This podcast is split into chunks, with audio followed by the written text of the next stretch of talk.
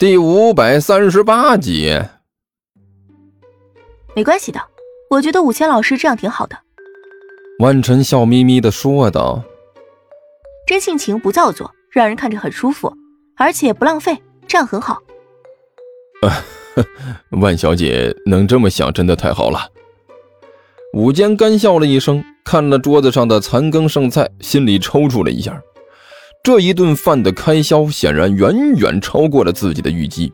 如果不是周围人不少，而且还带着万晨和三个熊孩子，跑得了和尚跑不了庙，他都想吃霸王餐的心思了。服，服务员，他抬起手来喊了一声：“您好，先生，请问有什么可以为您服务的吗？”刚才那名服务员又走了过来，彬彬有礼地问道：“那个。”结账吧，算算多少钱？武坚有气无力的说了一声：“早就帮您算好了，一共是这个数。而且您今天是我们这里新菜品的第一批用户，我们可以给您打个折扣。先生，您的账单在这里。”服务员笑容满面的递上了一张账单。啊，武坚呢，先闭上眼睛，深吸了一口气，面部肌肉无比的紧张。就好像他手里拿着的不是账单，而是一张死刑判决书一样。做足了心理准备之后，武坚慢慢的一点一点睁开眼睛，对着账单只看了一眼，顿时两眼一翻白眼儿，身子就开始向桌子下面滑了下去。先生，您没事吧？先生，先生。一边的服务员顿时急了，伸手一把拉住了武坚。哎，我看看，我看看。甘球连忙跑了过来，伸手翻了翻武坚的眼皮。啊，没事没事不过是暂时性的晕厥，掐人中，掐人中啊！一掐人中就醒过来了。一群人围着武坚，那又是掐人中，又是按压胸部，这好半天，武坚这才长出了一口气，慢慢的睁开了眼睛。嘿嘿，好了好了，醒过来了。甘球笑眯眯的说道：“先生。”一边的服务员笑容满面，请问您是付现金还是刷卡？刷，刷卡。武坚脸色灰白的说了一句，那模样呢，就像是重症晚期一样。你们今天啊，可是真够狠的。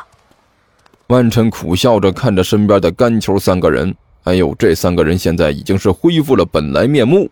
手里抱着大包小包的东西，竟然敢这么下手！刚才你的那个五千老师，如果不是抢救及时，我看都要过去了。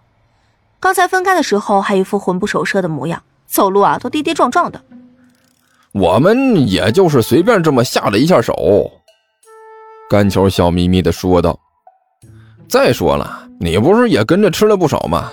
你放心好了啊，完全不用为午间担心。”他就是这么一副呃善财难舍的德行啊，他的补课费都不止这些了，你知道吗？在学校里他就是出了名的抠门。我这次只是替天行道，简单的帮他放了一下血。放血？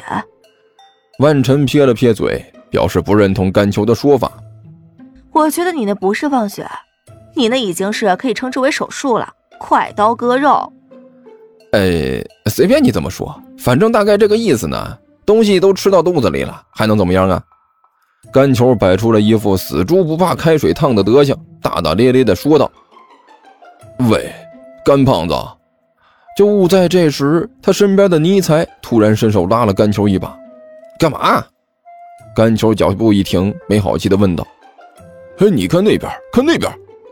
尼才向一个方向指了指：“你看那个人，是不是看起来有点眼熟？”呃。眼熟，甘球顺着尼采指着的方向看过去，顿时一愣：“哎，这不是我们的新房客吗？那个叫齐健的。呃，他身边那个女孩子是谁？哎呦，长得可是真够漂亮的！哎，我去，万晨，这个女孩不比你差呀。”小师妹，你听我解释啊！齐健哭丧着脸对小师妹说道。刚才那真的是一个误会，误会。小师妹双手抱在胸前，冷笑了一声，说道：“哼，师兄，我们两个人认识多少年了？你是个什么德行？我难道不知道？女弟子那边的内衣总是失踪，无论如何也抓不到小偷。难道你真的以为我不知道是谁干的？那个可可能是有外人溜进来干干的吧？齐剑干笑了一声，低声说道：“呸！”小师妹毫不客气的啐了一口：“这话说出来你自己信吗？外人，什么样的外人能有这么大的胆子，能到我们的剑，呃，能到我们那里偷东西？我敢保证，真的有这样胆子大的人。他是一个完整的人进去。”出来就是大卸八块的。齐剑张了张嘴，然后又把嘴老老实实的闭上，因为小师妹说的没错啊。如果真的有普通人到剑仙门里面去偷东西，那这人肯定已经生无可恋了，起码是觉得自己的人生应该是走到尽头了。自己的师门那是什么地方啊？剑仙门里面住的那是什么人呢？剑仙，每一个提出来那都是有通天彻地的本事。纵横三界不在五行啊，连个刚入门的女弟子拉出来，也足以掀起一片腥风血雨了。自从一千年前一代魔君胡叶长闯过一次之后，就再也没有人能闯进去了。而且那位魔君大人到仙剑门，嗯，也不是去偷内衣的，那是去踢场子的。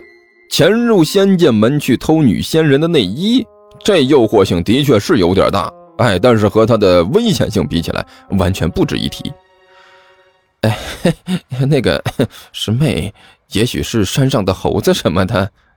齐剑干笑着说道：“你也知道，我们那里灵气充足，野生动物比较多，所以猴子呀啥的，它也比较多。偶尔去个一只两只的，也不是什么值得奇怪的大事儿嘛。”哼，猴子。一听这个，小师妹脸上的冷笑更浓了。笑话，我还是第一次听说能有通过玄天迷阵闯过天雷玄关，最后混进我们剑仙门的猴子呢。这个可能不是猴子，也可能是猴子请来的救兵啊！齐剑迅速的开始胡说八道。你应该知道，在这个混乱的年代。在这个乾坤混乱、呃纲常颠倒的时代，谁都会有几个朋友的。一个猴子能有几个救兵，那也不是什么大事儿，你说是吧？不说别人，就说当年那天空一声巨响，石头里蹦出来个猴来，那就是一位大大的了不得的猴啊！猴你个鬼！